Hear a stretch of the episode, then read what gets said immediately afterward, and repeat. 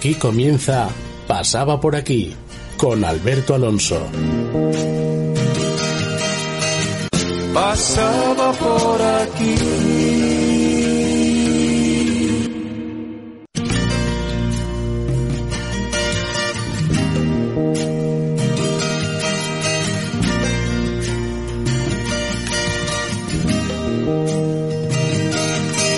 La hora fue sin duda lo que me hizo subir al ver a una encendida. Buenas tardes amigos. Hoy haremos un programa especial para abordar el grave problema que vive la hostelería, sin pruebas que justifiquen el cierre de la misma, ocasionando grandes pérdidas para el sector. Nos vemos en la obligación de hablar de ello y realizar una entrevista con varias personas que viven y sufren el día a día de esta medida adoptada por un gobierno que sigue con sus medidas de laboratorio, ensayo y error, o también conocida esta expresión como prueba y error. Esto consiste en probar una alternativa y verificar si funciona. Si es así, se tiene una solución, si no, seguimos probando otras. Tendremos la oportunidad durante una hora de conocer más a fondo cómo viven estos profesionales de la hostelería cara a esos cierres continuados, provocando la inestabilidad del negocio, la no facturación, los cierres en muchos casos y consecuentemente el aumento del paro y la desesperación. A los mandos del control técnico, nuestro compañero Fran Rodríguez. Hoy estará con nosotros nuestra colaboradora y miembro del programa, Arancha Martínez Riola. ¿Y quién os habla? Alberto Alonso. Como bien sabéis, este programa y todos los de APQ Radio se emiten en las emisoras 106.1 y 91.5 de tu FM. También lo podéis escuchar en la web www.apqradio.es. Ahora relajaros, poned el volumen pertinente a vuestra radio, sentaros cómodamente y disfrutad del programa. Con la ruta ya marcada y sin retrasos, comenzamos un nuevo programa. Tu programa pasaba por aquí. Comenzamos ya, amigos.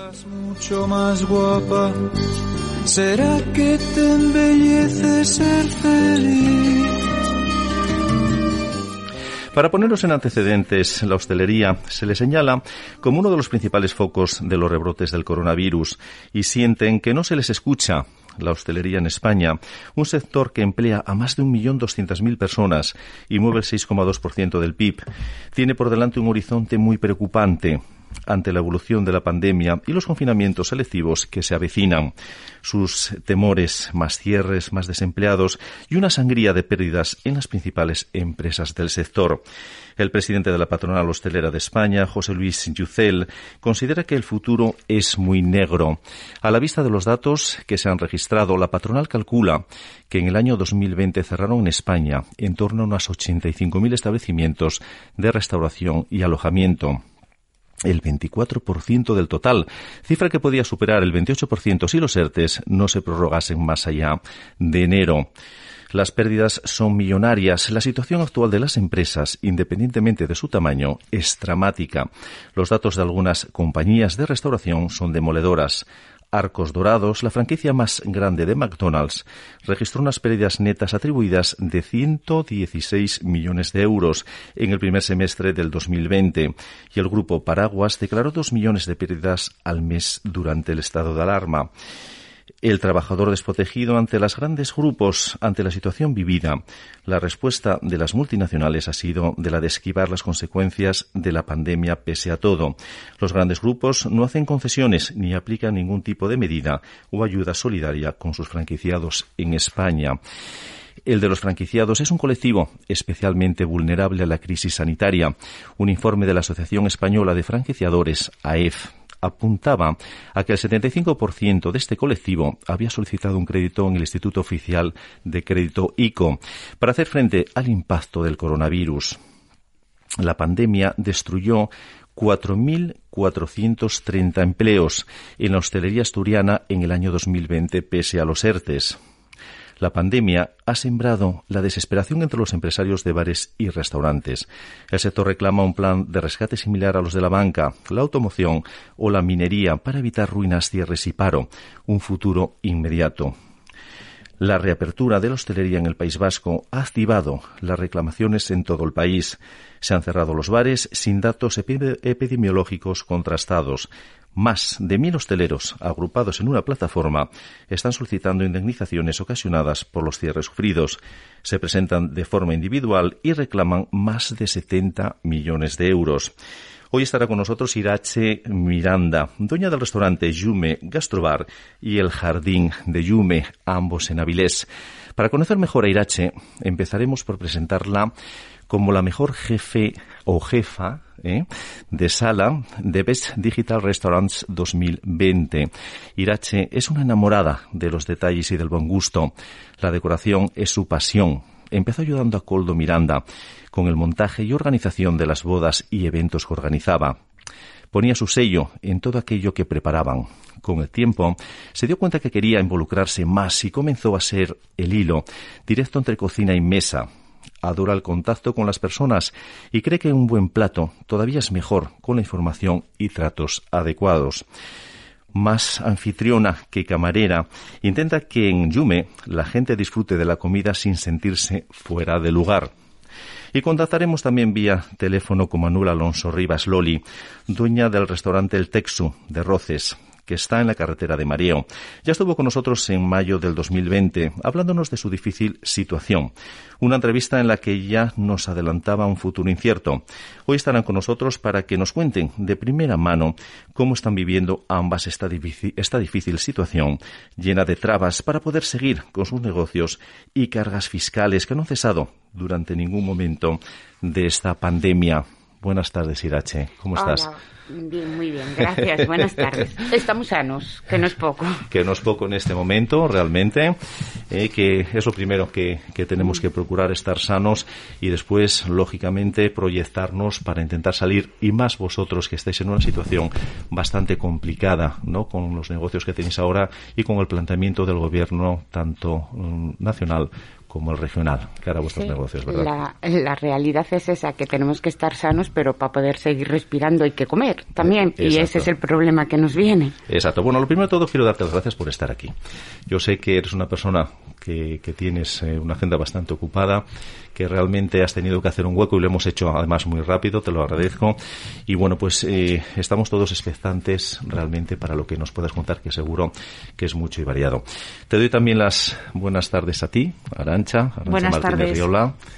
Sabéis que es eh, tertuliana, que es colaboradora, que forma parte directamente de este programa de Pasaba por aquí, que además, pues bueno, nos va a ayudar a hacer una charla con Irache muy amena y además se lo hemos pedido que pudiera estar aquí con nosotros, que esta espero que sea la primera de muchas, Arancha. A ver cómo se nos da. Seguro que, que sí. seguro que muy bien, Muy bien. seguro que muy bien. Y te dejo a ti eh, poder empezar realmente a, hacer las eh, preguntas, las cuestiones a, a Irache, si, si te parece o... ¿eh? Perfecto, sí. bien. Gracias, Alberto. Bueno, pues Irache, después de esta magnífica introducción que nos ha hecho Alberto de ti como, como empresaria y también, desgraciadamente, de las dificultades por las que está atravesando tu sector, nos gustaría conocerte un poco más eh, como empresaria, que nos expliques el concepto de tus negocios, el tipo de comida que ofreces a tus clientes, en definitiva, en definitiva ¿qué es lo que pueden esperar eh, tus clientes cuando visitan tu casa? Vale, eh, creo que os debería entonces hacer un poco un resumen de lo que es Yume o lo que Sí, nosotros queremos sí, transmitir favor. con Yume. Eh, Yume es un equipo joven, muy dinámico, eh, en el que hemos querido llevar eh, la alta cocina a todos los públicos. Es un equipo que todos llevamos muchos años trabajando, que ya trabajábamos con, con Coldo y en realidad seguimos eh, un poco el mismo estilo de cocina, la misma filosofía. Cuando decidimos abrir Yume eh, fue después de la polémica del Niemeyer, que todos habíamos estado Sí, en el Niemeyer, ajá. y, y bueno, y decidimos eh, ampliar otro camino. Al final eh, entendí, tuvimos nuestras dudas si ir a Avilés, Oviedo, Gijón, pero decidimos quedarnos donde hemos nacido, hemos crecido y deberíamos morir. Pero no de esta manera que vamos a morir ahora, sino... de y- manera natural, ¿no? Exacto. No provocada. No, al final era apostar por nuestro pueblo, vamos a decirlo así. Eh, eh, creemos que Avilés merece que demos lo mejor de nosotros, porque también ella nos ha dado mucho. Y bueno, al final nuestro estilo de cocina es, eh, nuestro restaurante es un restaurante en el que queremos, y puede sonar todo muy tópico, pero es la realidad. O sea, nosotros queremos que os sintáis, y creo que así lo conseguimos, como en casa. Eh, hacemos un tipo de cocina diferente, no con esto raro, especial o las etiquetas que nos puedan poner. Al final es cocina de autor, es un producto siempre de temporada, que lo hacemos, como yo digo, un poco a nuestra manera. Cambiamos la carta cada tres meses porque entendemos que el que es amante de la mesa o de la gastronomía le gusta probar cosas diferentes, que toda la vida va a estar riquísimas unas fabas, pero si vas a comer otro tipo de, cocina hay que evolucionar. Eso nos obliga a estar inquietos, esforzándonos y eso te hace crecer. Y, nada, es un restaurante pequeñito eh, en el que es muy familiar.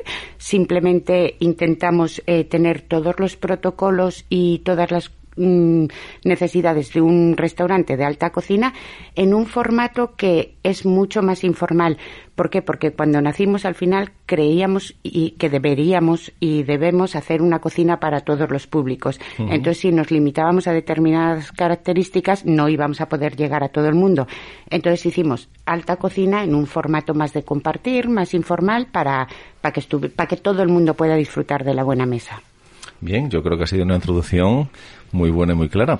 Además, doy fe porque yo he visitado en varias ocasiones la, el restaurante de Irache y puedo dar fe de todo lo que dice. La comida está riquísima. Aparte, eh, no por ser cocina de autor es una comida que esté eh, que sea excesivamente cara, sino como ella bien dice, son precios totalmente asequibles para cualquier bolsillo, para darse un, lujo un día, un lujo pero no económico, porque es una comida totalmente asequible y efectivamente para todo tipo de públicos. Con lo cual doy fe de lo que ella ha dicho. Bueno, ya que estamos con ello, ¿cómo me puedo poner yo en contacto con, tus restaurantes? Eh, obviamente eh, las redes hoy mandan, entonces estamos como muy al día con una página web en la que puedes hacer reservas, puedes hacer pedidos online, eh, puedes tener todo el tipo de información. Tenemos Instagram, lo mismo de Yume que del jardín, que el jardín es como el niño pequeño de, de Yume. Ahí no es un restaurante gastronómico ni muchísimo, es una cafetería, no una cafetería al uso. Eh, es justo queríamos cubrir lo que no hacemos en Yume, desayuno, porque en Yume no tienes barra para tomarte un vermú primero ni nada. Lo que queremos es que vayáis a comer y a disfrutar. Entonces en el jardín sí que tienes tus desayunos, meriendas, brunch, todo con la misma filosofía, todo lo hacemos nosotros, eh, cualquier proveedor puede dar fe de que no compramos nada hecho, todo va con masa madre, harinas ecológicas, al final es disfruto de un bollo que no es más que un croissant, pero bien hecho, que ahí está la diferencia. Y por ambos tienen sus teléfonos, sus Instagram, eh, la página web, es facilísimo. Además, Avilés es un pueblo, si no me reserváis por la calle, que me lo dice mucha gente. ya veis amigos, empezamos con un buen brunch para después pasar a un buen almuerzo y, por último, evidentemente, a la cena que todos nos merecemos. Y esperemos que podamos hacerlo muy pronto, eh, que nos dejen hacerlo muy pronto, además. Eh, muchísimas gracias, Irache. Yo te quería hacer una pregunta. Vamos a ver, eh, con los datos en la mano, ¿vale?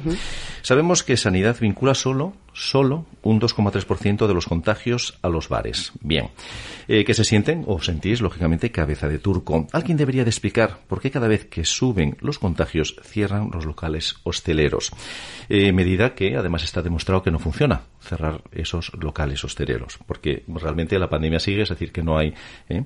La mayoría de los contagios se concentran en y está demostrado, reuniones familiares, de amigos y en el ámbito laboral. Yo siempre lo digo cuando voy a las 7 de la mañana a trabajar a Gijón, eh, a la empresa a la que estoy eh, como director comercial, realmente eh, aquello es una cantidad inmensa de coches ¿eh? Yo vivo en Oviedo, voy a trabajar a Gijón y muchísimos coches se van para Avilés, más para Avilés que para Gijón, pero allí nos juntamos eh, muchísimos vehículos que lógicamente vamos a trabajar cada cual a su, a su puesto de trabajo.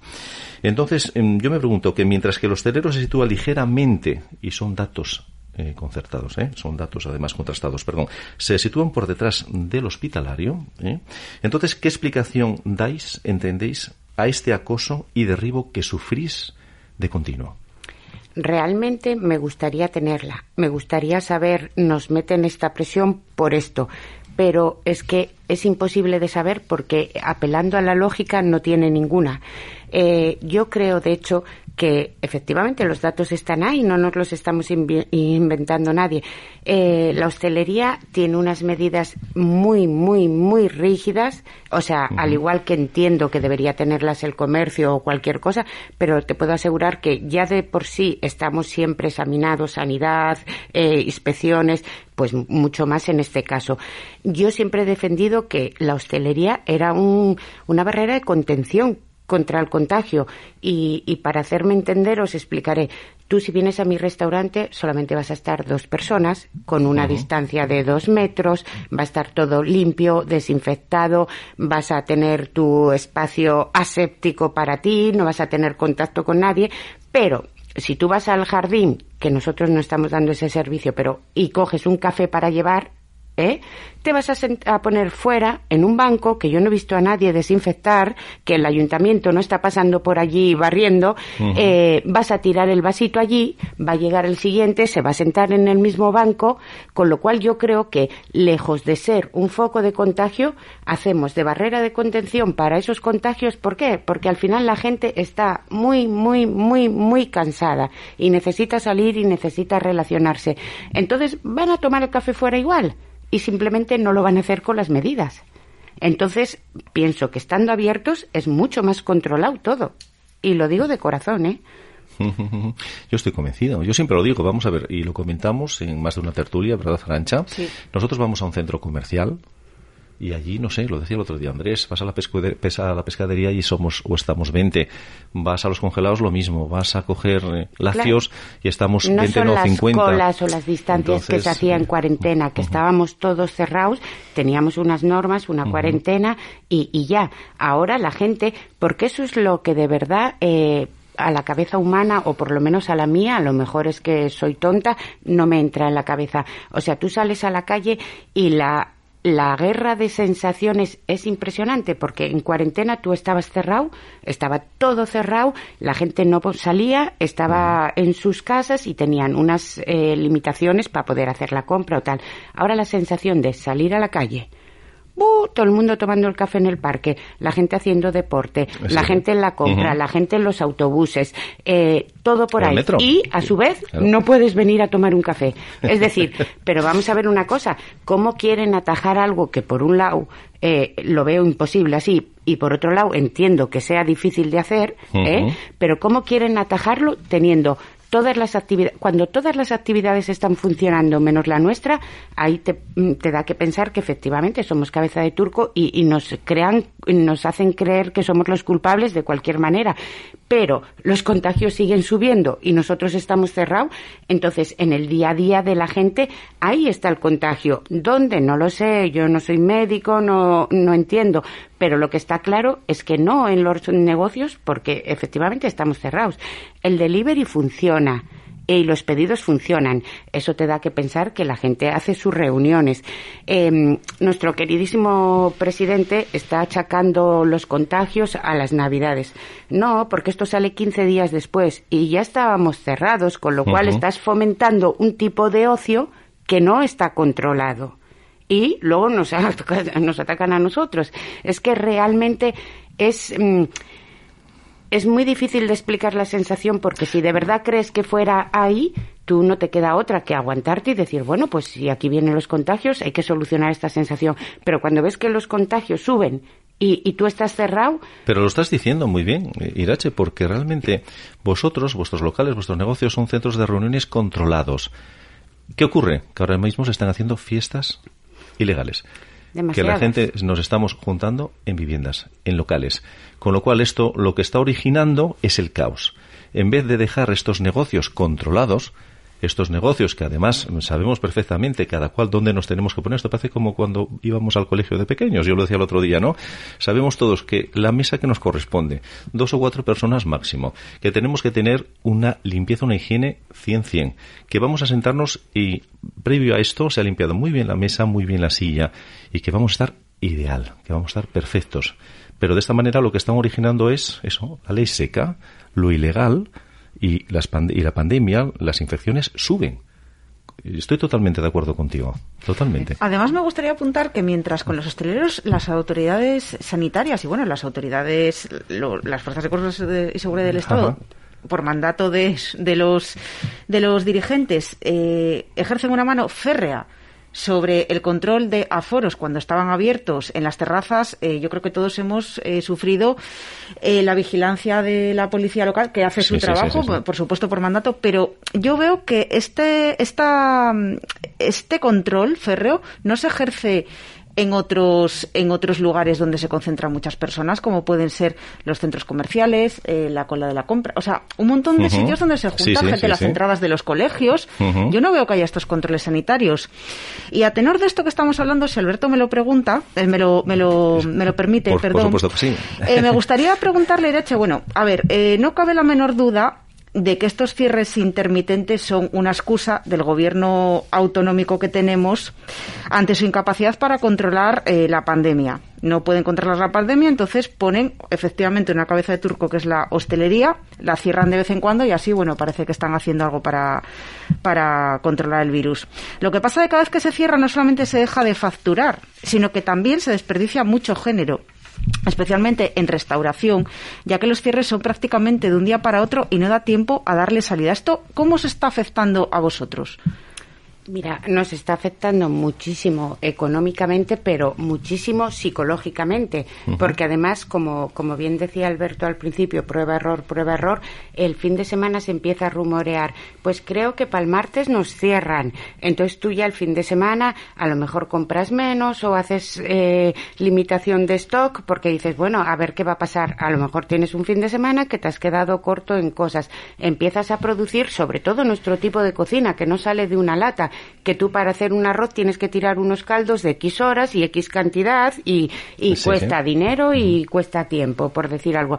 Entonces empiezas a producir, de repente el martes cerraos, que te avisan el lunes Siempre el día, normalmente siempre es mañana comunican tal. Vale, neveras llenas, eh, eh, hay productos que a lo mejor puedes congelar, otros que no. Desde luego las pérdidas son siempre cada vez que eso. Las neveras no apagas porque no vas a andar apago, pongo, subo, porque siempre tienes algo. Con lo cual eh, el gasto en ese sentido es muchísimo y, y psicológicamente te agota ya. O sea, porque esto no es me voy de vacaciones, cojo la maleta y dejo mi casa y ya, está.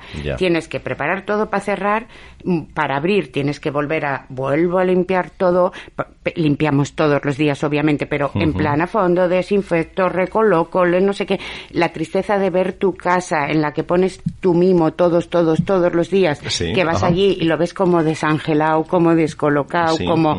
y, y la verdad que, que cada vez va haciendo más, más mella porque yo entiendo que efectivamente, como dice Arancha, eh, las em, decisiones que está tomando este gobierno. Entiendo que la decisión o la manera de llevarlo no sería fácil para nadie, pero, pero a ver, ya tenemos una serie de experiencias, ya llevamos un año con el tema. Entonces, vamos a ver, hace muy poquito nos aplicaron la, el cierre perimetral. El propio presidente salió diciendo que, que no había servido para nada. Pues señor, ¿para qué nos vuelve a hacer exactamente lo mismo?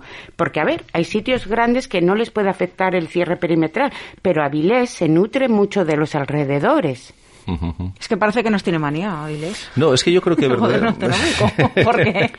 Nos explica de otra además no sirve de nada, es como bien dice Irache, porque indistintamente esto es maquillar. Cierre perimetral, esto es un maquillaje absurdo porque laboralmente nos estamos relacionando, que es donde más nos contagiamos, como decía antes, junto con las reuniones familiares y de amigos, estamos relacionándonos todos los días y de continuo, porque no hay demasiada gente que viva en el lugar del trabajo. Alberto, tú has dicho que vives en Gijón. No, yo vivo en Oviedo, y, vas a Gijón. O sea, con lo cual los cierres te lo tienes que saltar. Y como Alberto, un ciento de personas. Entonces, ¿qué? Parecemos niños. Tú puedes salir al patio, tú no. Tú puedes, o sea, es una cosa es entorpecer el, el tránsito. Entorpecer, pero el que tiene que llegar, llega. Y el que se tiene que mover por, por tema laboral, por su trabajo, por es que se tiene que mover y punto. Tendrás que ir con un papelito, pero al final te acabas moviendo.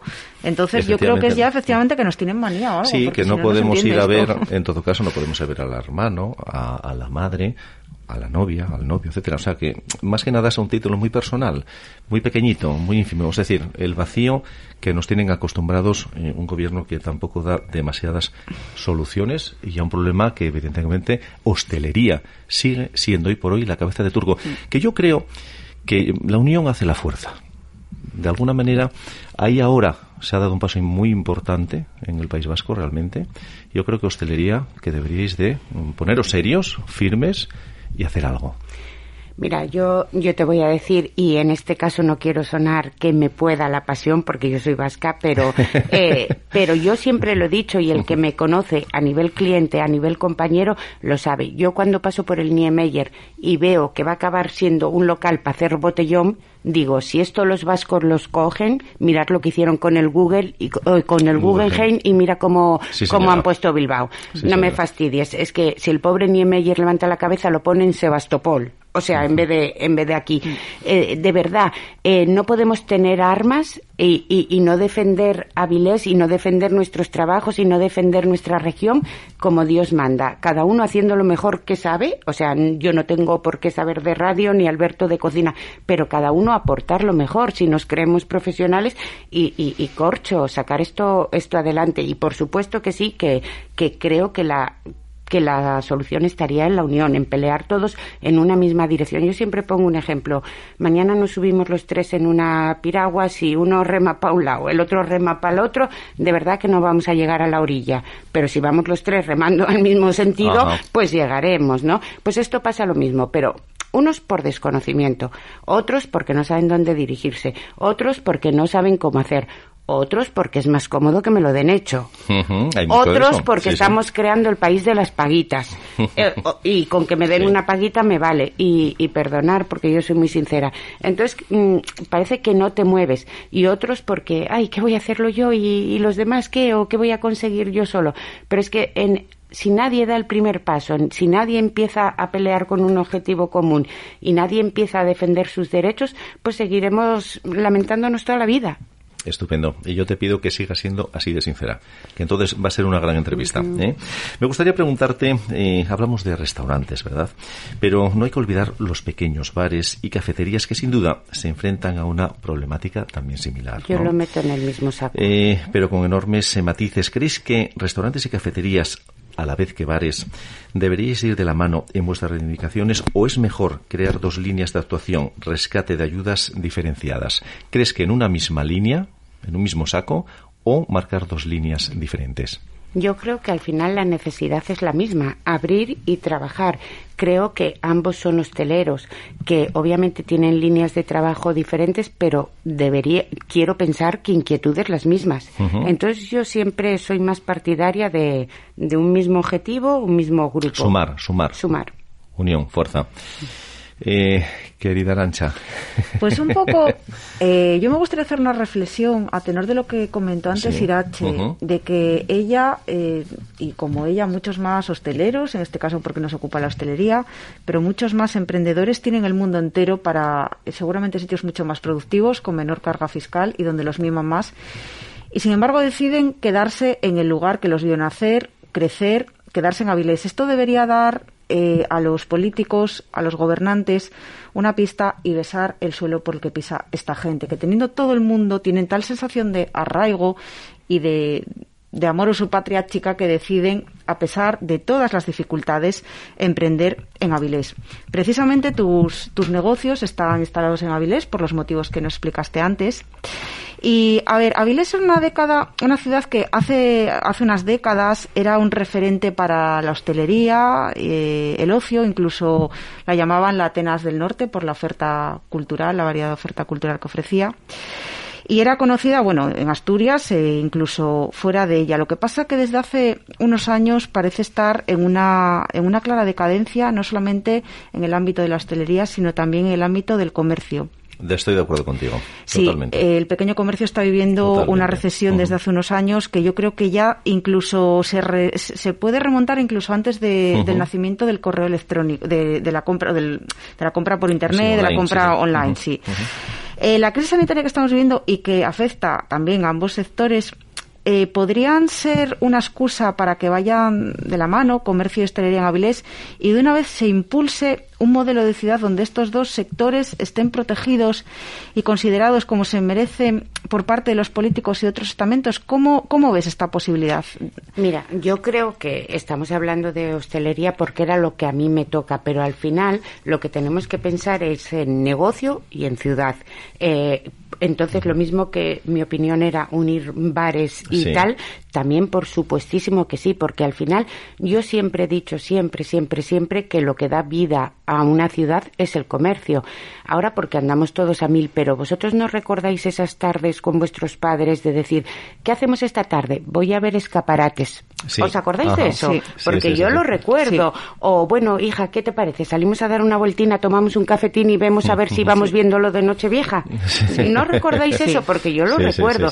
Y al final ves las tiendas tal y pasas y una está a la puerta y saludas y otra miras el escaparate y ya pasaré a verte y otra te prueba no sé qué. con vida, era una ciudad con muchísima vida. pero porque efectivamente eh, tiene el tamaño suficientemente pequeño para que podamos tener esa confianza y lo suficientemente grande para que no te enteres si has estornudado el vecino. Entonces, ¿verdad? Entonces, bueno, el comercio le daba vidilla, eh, la hostelería, por supuestísimo, porque yo hoy todavía eh, fui al jardín y hablaba con mis vecinas eh, de que son comercios y les digo, ¿qué tal la semana, hijas? Tal, pues se cerró. Estando cerrados vosotros, pues tampoco viene nadie para tal. Y es verdad, al final esto concluye con que, por supuestísimo, que debemos ir de la mano. Pero además, pues porque eh, creo que son dos cosas que dan vida a una ciudad. Y, con vistas a lo que tú dices, Arancha, que yo creo que Avilés es un gran desconocido y, y mi opinión la baso en que a lo mejor es muy osado decir, pero el 60% de mi público, pero andará muy cerca, es de Gijón, Oviedo, alrededores, y en el verano a lo mejor de cada servicio de 10 mesas siete son de Barcelona, Madrid, por el tipo de cocina o por tal. Y, y, siempre, siempre cuando la gente, ay, pues mira, yo había venido a Asturias otras veces, pero fíjate, Avilés nunca, pues siempre me pareció. Y te digo que la, la sorpresa que lleva la gente cuando lo visita y las sensaciones con las que se marcha son siempre muy positivas. O sea, Avilés es un gran desconocido para bien. O sea, es un sitio en el que te puedes trasladar de una punta a otra en 20 minutos. Estás a 5 minutos de, de la playa, a 20 de la montaña. Puedes hacer todo caminando es em, relativamente limpia, es manejable, sin cuestas, es, muy, cómoda, de manejar. Es una ciudad de cuarto de hora. Claro, tres cascos antiguos. Eh, Monumental, histórica, tremenda, peatonal. Creo que Avilés no aparece en las guías turísticas de Asturias como, como la joya que es. Eh, también hay que tener en cuenta, si me lo permitís, una reflexión. Eh, una ciudad también es un poco el envoltorio, es como se ofrece, ¿no? Tiene las, las entradas le favorecen muy poco. Exactamente, entonces tú cuando llegas a Avilés, ya sea por la, por la autopista, lo que te encuentras es un panorama que, no que, te, invita a pasar de largo. y cuando vienes por Es que es exactamente lo mismo. Lo único que ves es una zona industrial como pero no como industrial oscura, oscura, como en decadencia, polvorienta, Fría, eh, de ruidos. Eh, ni siquiera la industria en esas zonas de entrada es bonita, es atrayente. como y entonces, claro, tú ves eso y te invita a pasar de largo. Y luego, encima, tampoco es que estemos suficientemente promocionados porque vamos a ver lo que dice Irache. Estamos a un cuarto de hora de la playa. Tenemos una pequeña playa, que yo creo que lo hemos comentado alguna vez aquí, que lo hemos reivindicado, que yo siempre lo digo, la de San Balandrán, que es pequeñita. de momento está sucia, pero es nuestra playa. A ver, es una forma de darle valor a lo que tenemos. Y luego que tenemos eso, el segundo casco histórico más, eh, más importante de Asturias. Pero yo no sé por qué seguimos sin aparecer en los catálogos de mm, turísticos. O sea, aquí hace falta una fuerte promoción. Yo creo que nos lo hemos creído demasiado y, y otros nos han tomado la delantera. Ciudades mucho menos eh, bonitas, mucho menos interesantes que Avilés nos han tomado la delantera. y a mí eso me da muchísima pena. Si me permites, creo que los avilesinos no nos queremos lo suficiente. Yo creo que también. Porque el avilesino eh, nos acostumbraron desde muy pequeños, cuando teníamos que ir a una tienda concreta, a ir a Oviedo cuando teníamos que comprar un coche a ir a Oviedo o a Gijón. Cuando teníamos que comprar para la boda de la prima, nos íbamos a comprar a Oviedo que había más tiendas. pues no, hay que reivindicar lo local. El, apoyo a lo nuestro. Es que yo me canso de decirlo. Pero es que inclusive, inclusive ocurre que personas que tienen negocios en Avilés van a comprar a Oviedo o van a comprar a Gijón y encima lo dicen. y encima lo dicen. Irache, eh, hay una cosa que me gusta mucho, decía y que por el verano, que bueno, pues el tipo de comida, etcétera, viene gente de Madrid, gente de fuera de Asturias.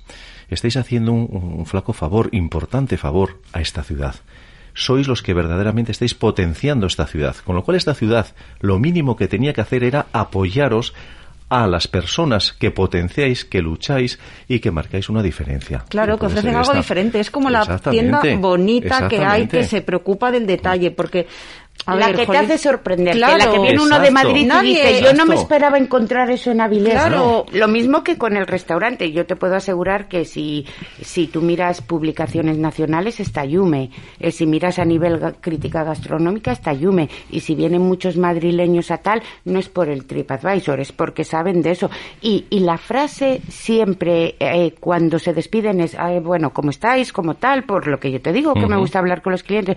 La verdad que ha sido una sorpresa, patatín patatán, qué pena que no estéis en Madrid, esto en Madrid, y yo siempre digo, no, yo quiero ser profeta en mi tierra, o sea, quiero, que, y, la verdad eso supone un desgaste ¿Eh? porque al final dices, corcho, estás haciendo algo por los demás también y que en vez de sentirte apoyado, poco menos que se extrañen, no nuestros clientes, ¿eh? que gracias a Dios tenemos los mejores del mundo y cada vez son más y mejores. Pero sí es cierto que son trabas, trabas, trabas, trabas, porque al final eh, somos mini empresas. Nosotros somos 11 personas trabajando entre los dos. Eh, obviamente no somos en Sidesa, pero pienso que, mm, que el gobierno, alcaldía o quien sea, tiene que valorar que tú tienes 11 puestos de trabajo con sus 11 familias, con sus veintitantos proveedores y, Dios mío, no me ayudes si no quieres, pero no me empujes no me fastidies. Pero por supuesto, Irache, es que lo hemos dicho con anterioridad, eh, deberían de besar el suelo que pisáis, todos los pequeños emprendedores de Avilés, hosteleros, comerciantes, pequeñas empresas, oficinas. Y lo que hemos dicho, Avilés tiene una oferta gastronómica de ocio que de verdad es impresionante. Tiene unas tiendas que yo creo que es ahí donde el, inicio un poco de esta, de esta, de esta parte de la entrevista, ¿no?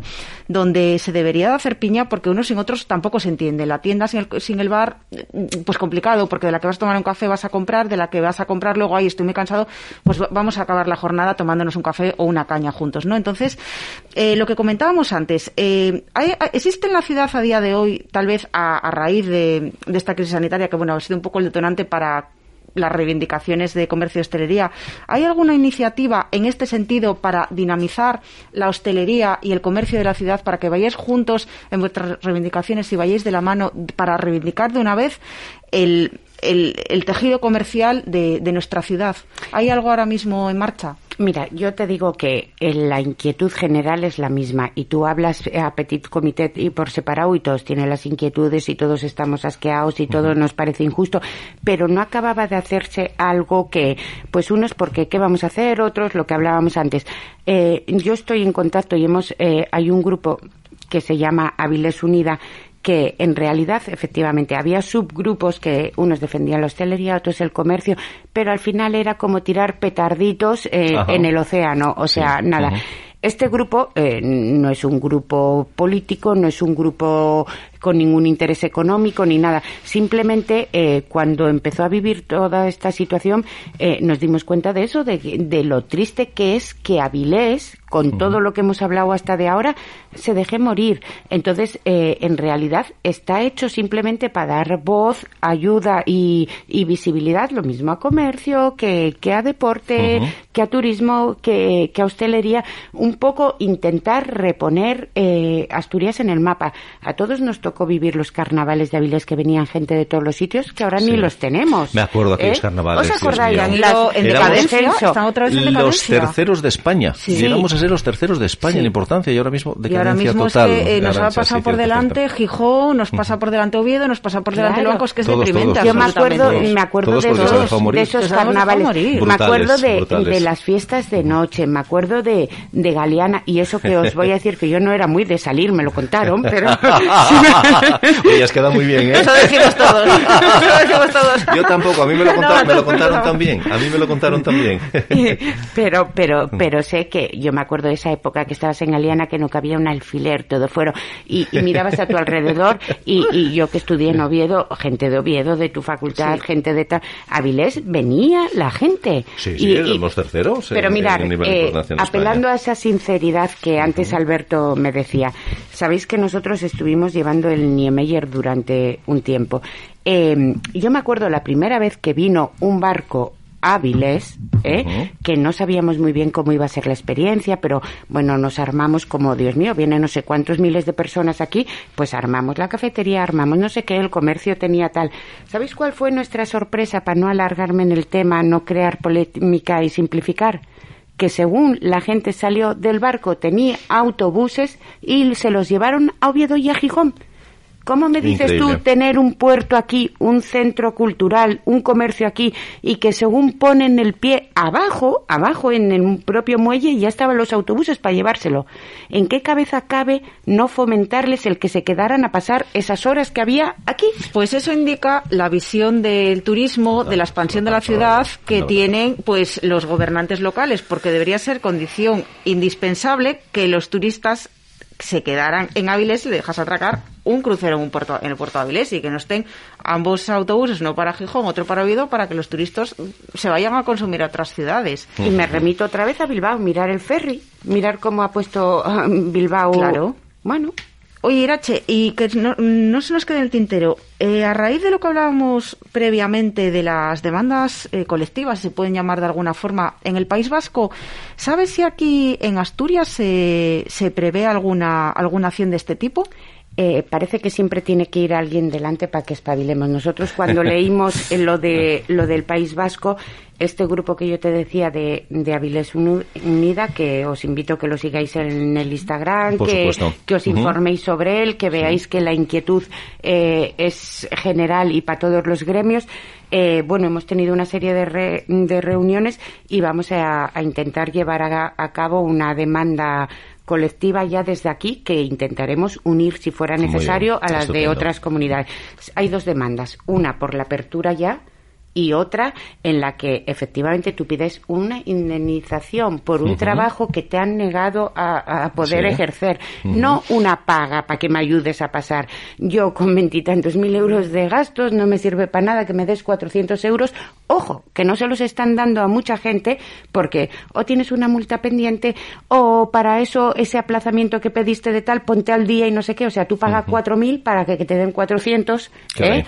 caray, y, y bueno, caray. y eso nos podríamos alargar, pero bueno, no es el tema que nos compite ahora.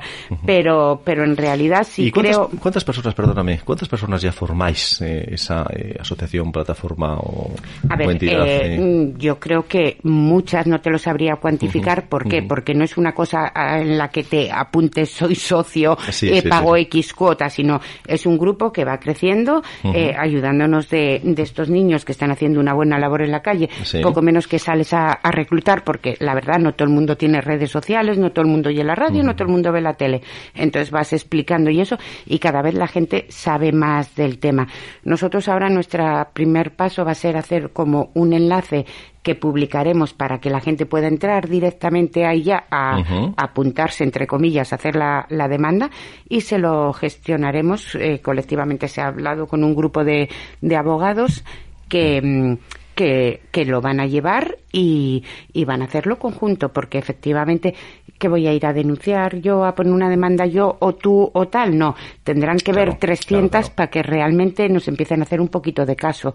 Y, y bueno, ya viendo el precedente del País Vasco, pues te ayuda a Ujú, agilizar por el tema. que sí. Una vez que tengamos ese, ese enlace, Arancha, para que los demás hosteleros profesionales se puedan también Mm. Sí. eh, A ver, a mí me parece tenemos, ¿eh? una labor fundamental hacer, bueno, pues eso, propaganda de este tipo, publicidad de este tipo de iniciativas, porque es verdad que la unión hace la fuerza y cada uno por, por su lado es muy complicado llegar, muy complicado, porque además es que, bueno, lo que comentabas antes de que tenéis que estar cansados también de nuevas normativas, de nuevas, eh, hoy el máximo de de personas por mesa son cuatro, pasado mañana eh, solamente se puede abrir en la terraza, luego nos quitan la terraza, luego tiene que ser eh, realmente demoledor. Te digo, Arancha, que si alguien no lo hace bien, creo que es no por ni por fastidiar ni por nada, es por desconocimiento, ya, porque llega el punto que ya no sabes ni lo que puedes ni lo que no puedes.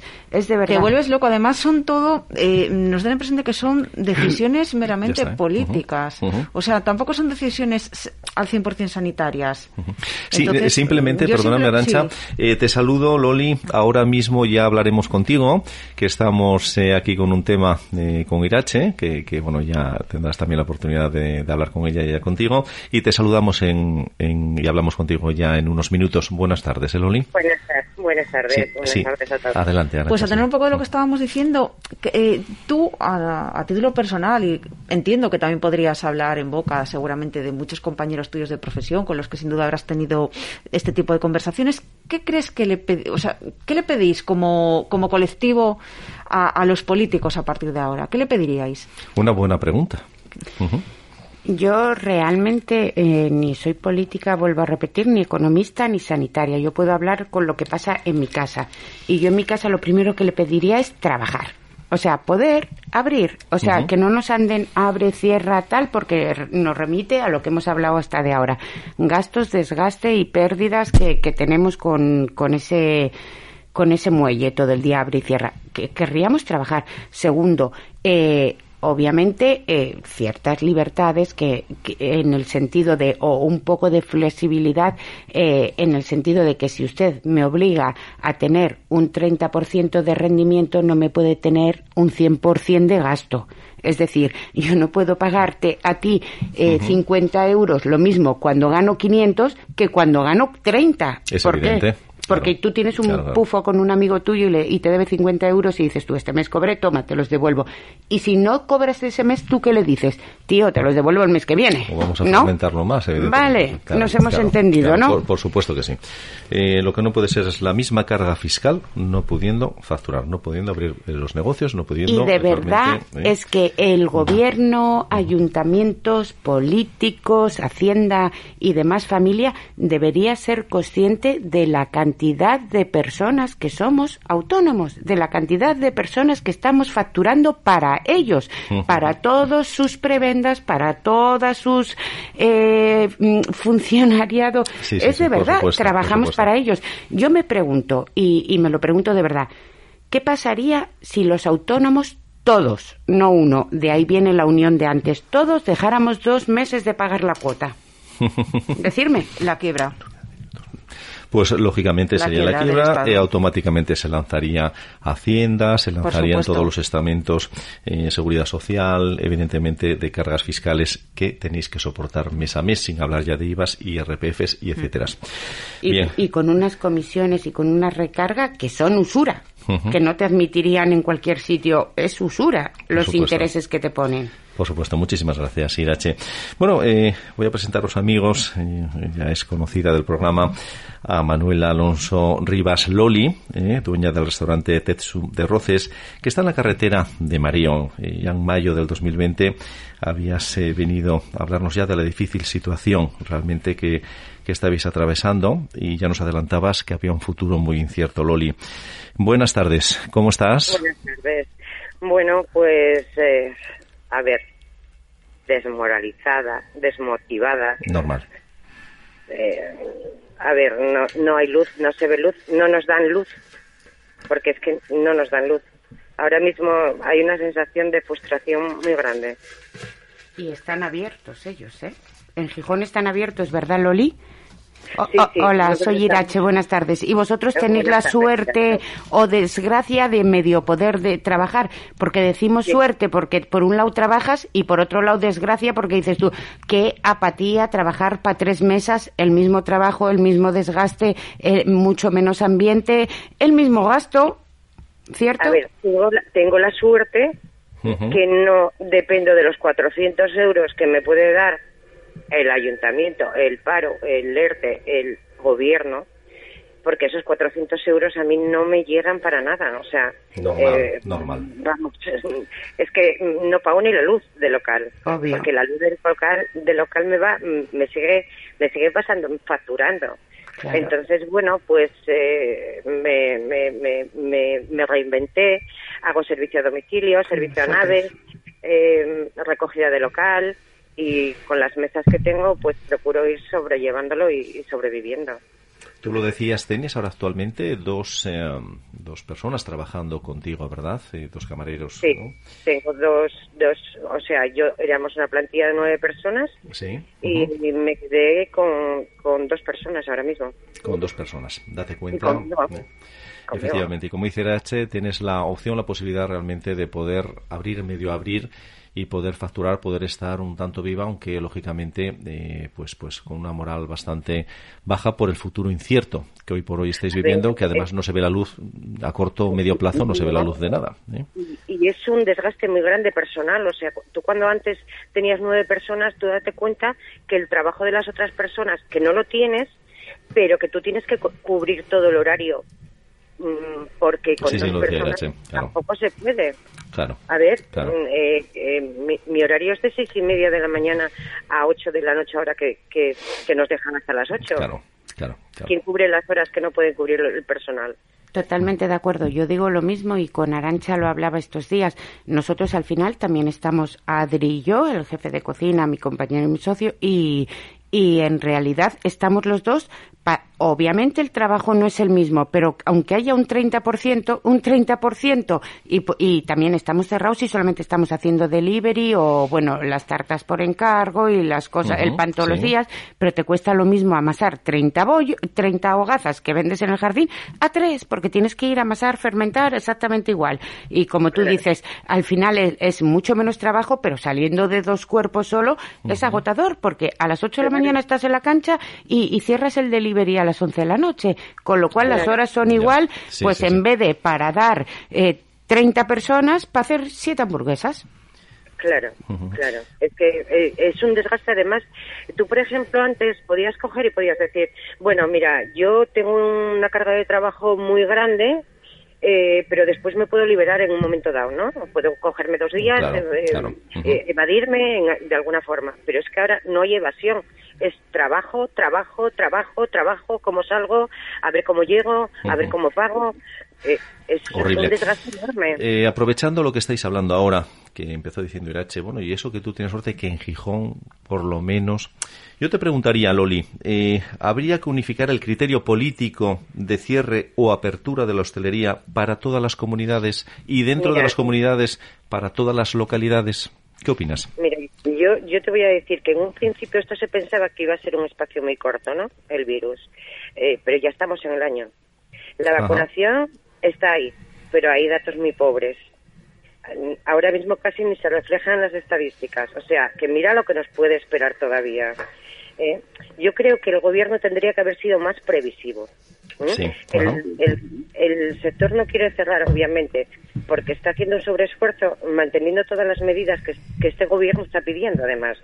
La mayoría del sector se preparó para dar una seguridad al cliente, ¿no? Sí, y lo estamos haciendo bien con ventilación, hidrogeles, desinfección, turnos de baño. A ver, nosotros acatamos todas las normas del gobierno. Siempre puede haber personas que no lo hagan. Bueno, que lo controlen también, que para eso están. Y el, el gobierno debería estar preparado porque para eso tienen asesores, muchas veces puestos a dedo, eh, vilmente, con unos sueldos tremendos, creo que se lo tienen que ganar. Y es por ello también que le exigimos que estén a la altura, igual, y que hagan bien su trabajo, porque esa es, su responsabilidad, ¿no? Por supuesto que sí. Mm. Bien, me gustaría preguntarte, cuando nos quedan aproximadamente unos cuatro minutos, eh, eh, eh Loli, ¿en qué estado se encuentran las ayudas? ¿Me oyes? ¿Hola? Sí, sí, sí, perfecto. ¿En qué estado se encuentran las ayudas cara a los autónomos? También lo hemos estado hablando aquí con, con Irache. ¿En qué estado se encuentran las ayudas cara a los autónomos y qué vida creéis que tienen los ERTES cara a los empleados que hoy, por la situación, no se pueden recuperar? Mira, eh, yo lo de las ayudas, mm, a ver, ¿qué ayudas? Sí, totalmente de acuerdo. Totalmente de acuerdo. bombardean, porque eh, es política pura, pura, y dura y Total. es eh, sensacionalismo puro y duro. Y de todas Pero- formas, Loli, perdona un segundo, tú dices que tienes nueve empleados de los cuales no estáis trabajando ahora. Gracias a Dios, efectivamente, hay unos ERTES, como él está diciendo, que si el gobierno, en mi humilde opinión, no se pone las pilas, de aquí a dos días van a ser ERES, ¿eh? sea como sea, como si haya que pedir un crédito para liquidar a la gente, Muerte que manda narices, ¿eh? Pero, pero bueno, eh, dentro de lo malo hay unos ERTES con mucha letra pequeña que nos los vamos a tener que endiñar, pero el, nuestro trabajador está amparado. Pero mi pregunta, y, y supongo, espero y deseo que la tuya sea la misma, si el gobierno piensa en el empleado, ¿por qué no en- piensa en el empleador? Porque ¿cómo vamos a recuperar esas personas? A ver, a ver, esa pregunta nos la estamos haciendo todos. Eh, cómo voy a poder yo mantener, eh, porque claro, Sí, sí. mm, a mis trabajadores los llevan al ERTE, pero después tengo que eh, mantener esos trabajadores durante seis meses, obligatorio, porque Ya. si no tengo que devolver todo el ERTE. Dime Ujú. eh, cómo lo voy a poder hacer. Si no tienen ellos una Sí. una hoja de ruta tan siquiera, porque tan pronto estoy cerrada, como estoy abierta, como estoy vuelvo a cerrar, como no puedo hacer nada, como sí puedo hacer algo, como que no sé dónde estoy casi. Porque de- lo que hablabais antes, Sí. eh, tienes que estar constantemente encima de la noticia. Yo tengo policías eh, que van por mi local y les pregunto y me dicen, estáis más enterados todavía vosotros que nosotros. Ahí queda eso. A ver, ¿cómo voy a, cómo voy a recuperar yo una persona? ¿Cómo voy a mantener yo una persona seis meses trabajando si no sé lo que va a pasar? Porque nadie me, me hace una hoja de ruta. O sea, es una hoja de ruta partida. 15 días los tengo claros. Ujú. Los, a los Correcto. siguientes, ¿qué va a pasar? Ujú, ujú. ¿Qué va a pasar? Es que, Pues- es que no hay nada claro. Ujú. Eh, Loli. ¿Cómo lo vamos a tener nosotros claro con, con los ERTES de los trabajadores? Aparte que esos ERTES a ellos les están quitando el paro. O sea, que es un ERTE, ¿qué quieres que te diga? Con letra O sea, pequeña. Sí. Eh, Loli, eh, tendremos oportunidad de hacer otro programa y esperamos que también puedas venir a esta mesa, ¿eh? que, que el cierre perimetral también te lo pueda permitir. Nos queda ya un minuto nada más. Eh, quiero agradecer tanto a Irache, Miranda, A vosotros, realmente todo lo que nos has dicho. ánimo. Eh, a ti, querida Lo Loli, que ya eres eh, asidua también, porque ya has estado en mayo aquí en esta mesa y hoy vía teléfono, no, no, da, mapa- no da para más el, el tiempo. Y bueno, estoy con lo que dice Arancha. Un fuerte abrazo y, Mucho ánimo porque y muchísimo ánimo. ¿verdad? es desolador. Muchas gracias Sí. Desolador, por, desolador. Es que... por ponernos voz. Estupendo. Yo quiero dar también, eh, bueno, muchísimas gracias también a ti, A Irache. vosotros. Eh, quiero dar las gracias también a Arancha por tu colaboración y participación en este programa en el cual hemos tratado de un tema muy delicado que es la hostelería. Y hoy despediremos el programa con dos célebres frases y dicen así, los hosteleros somos gestores de emociones, por eso nos hace falta inteligencia emocional. La emoción nos lleva a la acción. El proyecto de Vélez Benz fue emoción antes que reflexión y las emociones son fundamentales para el día a día. Pero cuidado, desde la emoción no se puede gestionar. Es un trabajo complejo, sacrificado. Para gestionar emociones es poder avanzar. Y la segunda y última dice, el reto para mantener nuestros restaurantes ha sido estabilizar nuestros modelos de negocio. Hoy por hoy imposible. Bien amigos, aquí se termina un nuevo programa de Pasaba por aquí. Espero que hayáis disfrutado del programa y que nos sigáis escuchando. Nuestro propósito es entreteneros e informaros. Si apostáis por el programa, nos defraudaremos. Adiós amigos, sed felices. Pasaba por aquí, ningún teléfono cerca y no lo pude resistir. Pasaba por aquí.